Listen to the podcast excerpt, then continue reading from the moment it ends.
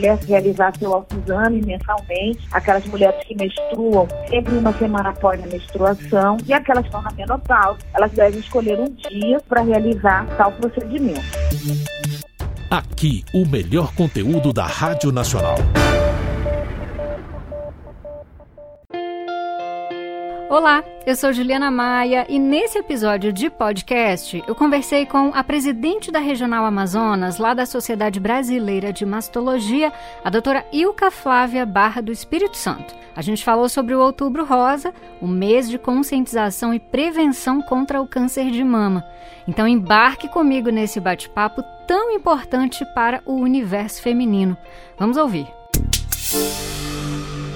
Tão importante falar sobre isso Principalmente é, é, levando em conta que a gente ainda está vivendo uma pandemia, né, doutora Ilka, e isso fez com que muitas mulheres atrasassem seus exames de rotina, né? Eu, inclusive, me coloco nesse grupo aí horrível, realmente atrasei tudo. A gente, quando veio a pandemia, ficamos com medo, né, de, de sair, ficar. Teve, teve, teve várias questões que fizeram com que as mulheres atrasassem um pouquinho, mas está na hora da gente retomar tudo, né? Exatamente. Sem dúvida, o ano de 2020 teve um impacto negativo sobre o diagnóstico de câncer de mama e de outras patologias. A gente reconhece, a sensação que se tem é que, na verdade, que 2020 não aconteceu.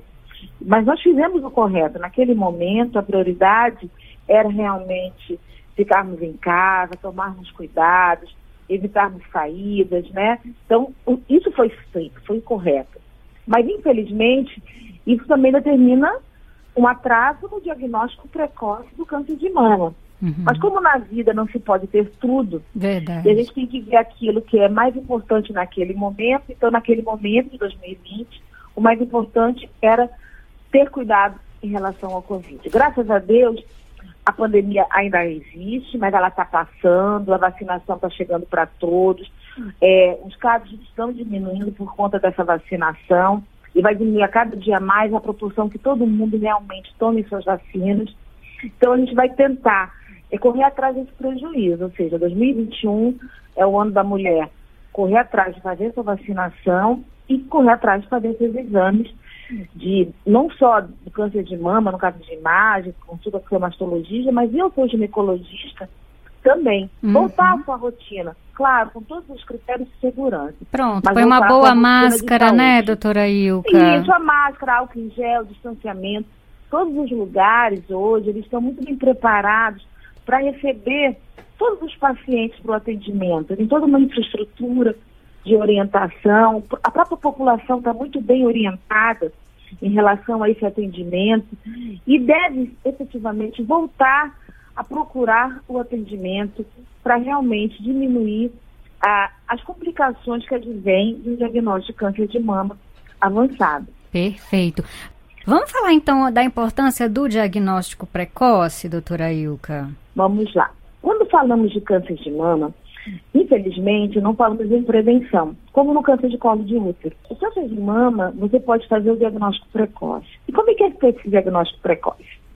Inicialmente, através dos exames de imagens, a mamografia, porque a mamografia é o padrão ouro para o diagnóstico, onde a gente consegue identificar lesões que ainda não têm uma repercussão clínica, que ainda não apresentam, não apresentem nódulos, por exemplo, e a utilização, associar a mamografia à utilização do autoexame, ou seja, a mulher realizar seu autoexame mensalmente, aquelas mulheres que menstruam sempre uma semana após a menstruação, e aquelas que não menstruam mais, que estão na menopausa, elas devem escolher um dia específico para realizar tal procedimento. Uhum. Além disso, além da gente fazer né, a detecção precoce, é muito importante que a gente faça, no momento que a gente fez a detecção precoce, que realize a investigação, né? Então, se eu tenho um nódulo, se eu tenho microclassificações de alta suspeição, essa paciente deve ser submetida a uma biópsia e a gente tem que correr atrás de fazer isso o mais breve possível. Uhum. Então, é, é um caminho a ser seguido nessa busca de diminuir o impacto do diagnóstico de câncer avançado.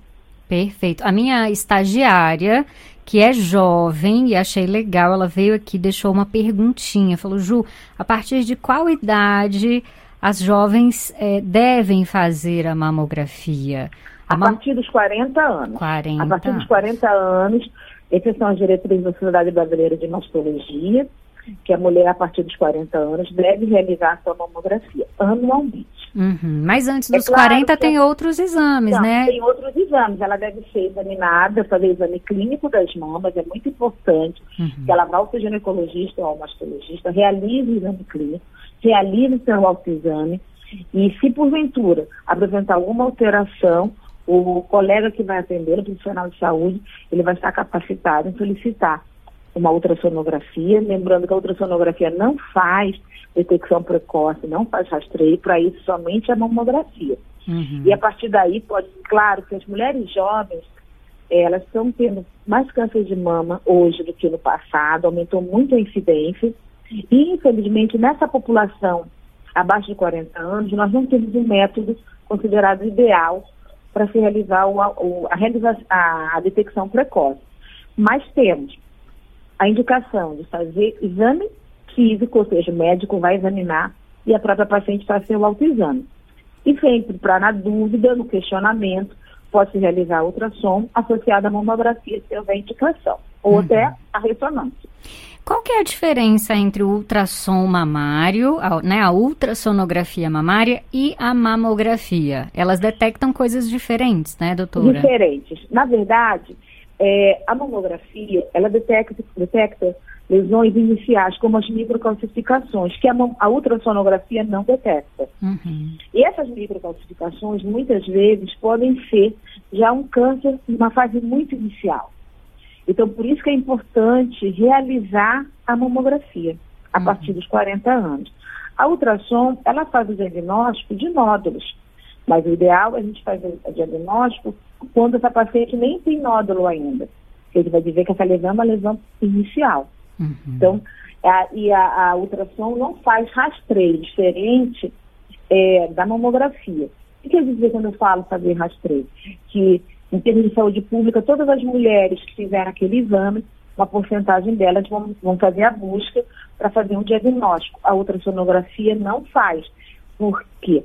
Ela faz o diagnóstico de nódulo. E se ela tiver uma microcalcificação, não vai ser identificado na ultrassonografia.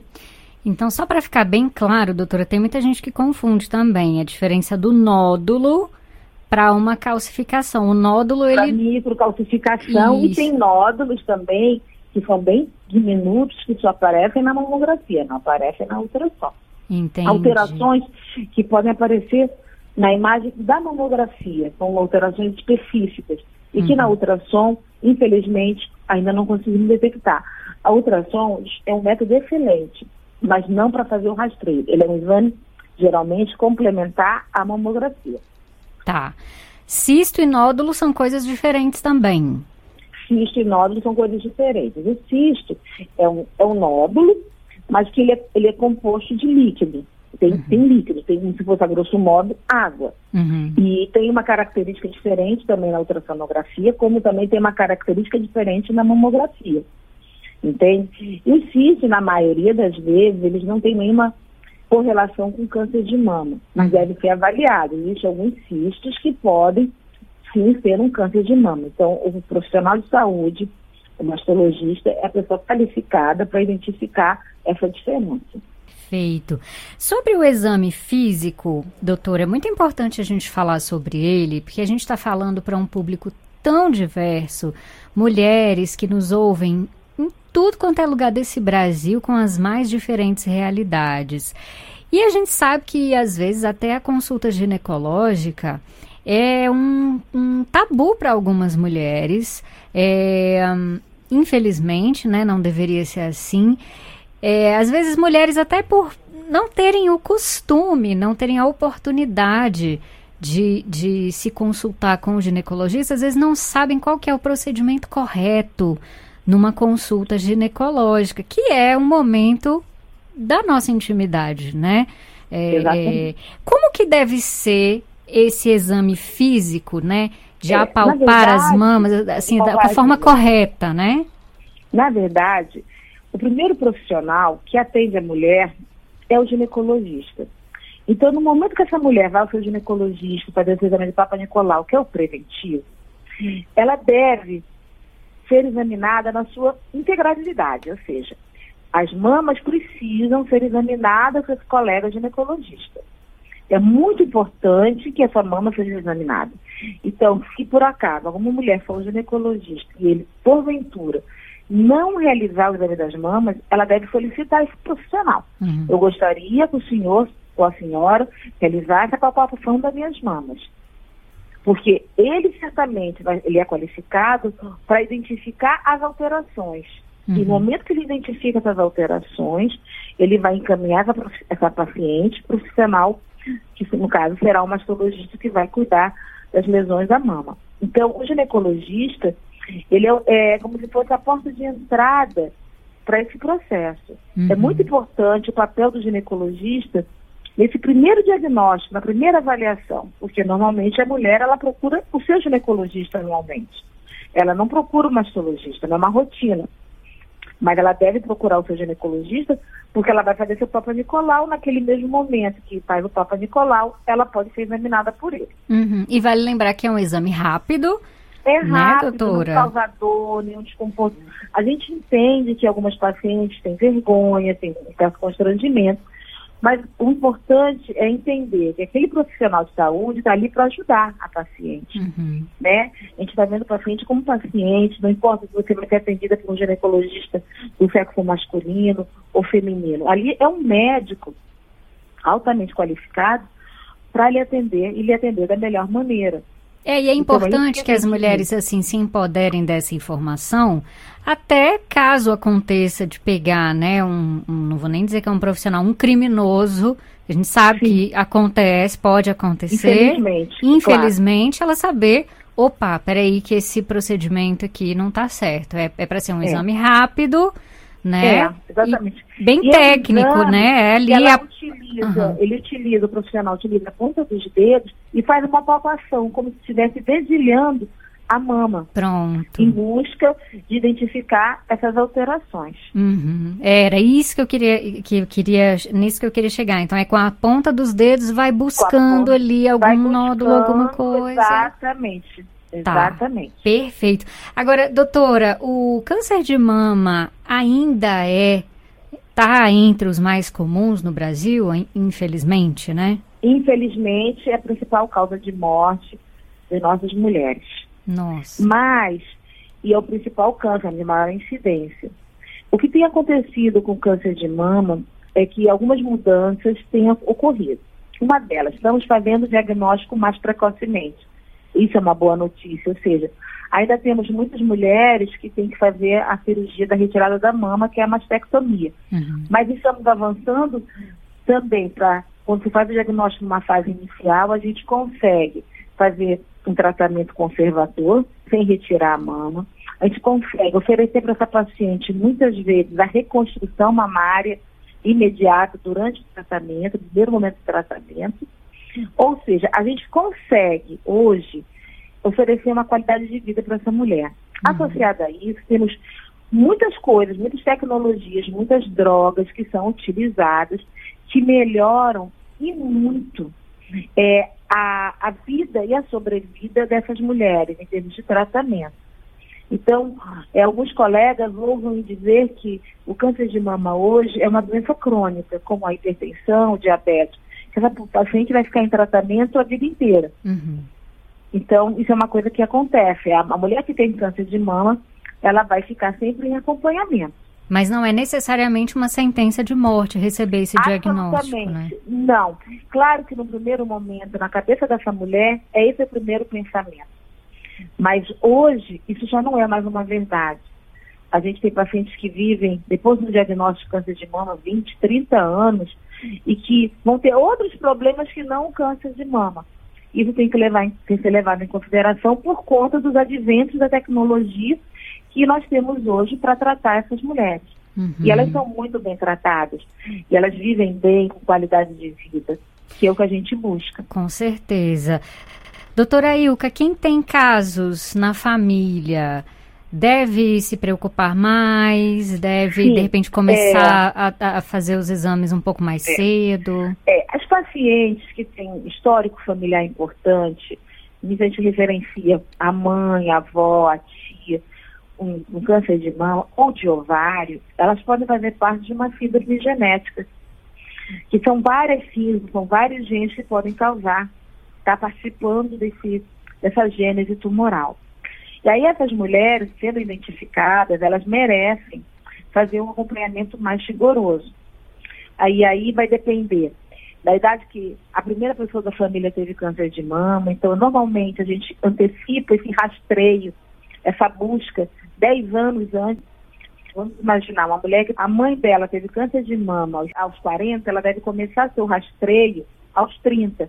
Aí são casos específicos que a gente deve orientar para ela fazer de preferência, melhor exame é a ressonância nesses casos, a associação da ressonância e da mamografia, porque serão pacientes jovens, elas devem ser avaliadas, feitas pelo mastologista e tomada de, de decisão de vida, qualidade de vida, é, não ser sedentária, boa alimentação, é, é não usar terapia hormonal. Então, tem algumas coisas que podem ser orientadas para essa paciente em específico. Uhum. E tem outros fatores de risco também?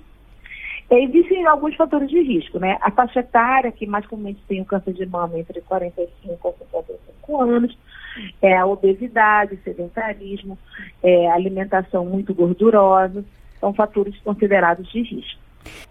Então, doutora, buscar atendimento médico, né? Buscar é, é, parceria com esse médico, com essa médica, poder contar ali qualquer incômodo, né? Qualquer dor, qualquer dúvida, né? E fazer os exames periódicos aí sem medo, não é não, doutora?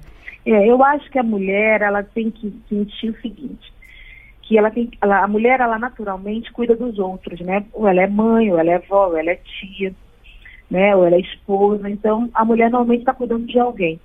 Né? Passa a sua vida cuidando de alguém. Mas para se cuidar de alguém, precisa estar bem. Isso é muito importante. E para ela estar bem, é essencial que ela se cuide. Que ela escolha um dia no ano, um mês no ano como outubro, rosa. Falar, hoje eu vou olhar para mim. Eu vou atrás de ver se eu estou bem, vou verificar se está tudo certinho com meus exames, com a minha saúde. E a partir daí ela tem o resto do ano para continuar fazendo aquilo que ela sempre fez e faz muito bem. É ser uma boa pessoa, uma boa mulher, uma boa esposa, uma boa filha, uma boa tia, uma boa avó. Então é muito importante que a mulher tenha esse cuidado. É, é muito comum ela se esquecer de si para cuidar do outro, mas ela tem que cuidar de si para lembrar do outro. É como quando a gente está no avião, que a gente, quando vai colocar a máscara, quando é indicada a colocação da máscara de oxigênio, coloque primeiro em você uhum. e depois no outro. Nossa, tenho certeza é. que muitas mulheres se identificaram com o que você disse agora, doutora. É a verdade mesmo. Inclu inclusive, principalmente as mães, né? A gente as mães, acaba. Exatamente. É, tipo, eu não estou sentindo nada, que é comum, né? Graças a Deus. Mas a gente tem que procurar esse atendimento qualificado, porque isso vai fazer diferença não só na sua vida enquanto mulher, mas na vida dos seus. Porque uhum. quando uma mãe fica doente, seus filhos também ficam doentes, a família também fica Verdade. doente. E então quanto antes, e, e, quanto mais cedo for feito o diagnóstico, maior a chance de um tratamento ser mais simples, né? Com certeza. Ao longo da campanha, né, Outubro Rosa, quanto antes, melhor. Esse Perfeito. antes vai fazer diferença no depois. Doutora Ilka, muito obrigada, adorei sua participação, viu? Tá, muito obrigada pela oportunidade. Um abraço muito grande, prometo que hoje mesmo vou marcar meus exames. Marque, foi puxão de orelha, mesmo. foi para mim também. foi. É porque a gente vai deixando, mas assim, esse ano de 2020 foi um ano atípico para todo mundo, para todo o planeta. O planeta todo ficou nessa situação. Mas a, com a vacinação, as coisas estão melhor que a gente vai voltar à normalidade, tenho certeza. Eu tenho fé Depende também. Só de nós. Depende de nós. também acho. Doutora, obrigada, viu? Um abraço enorme para você. Um tchau, tchau. Aqui, o melhor conteúdo da Rádio Nacional.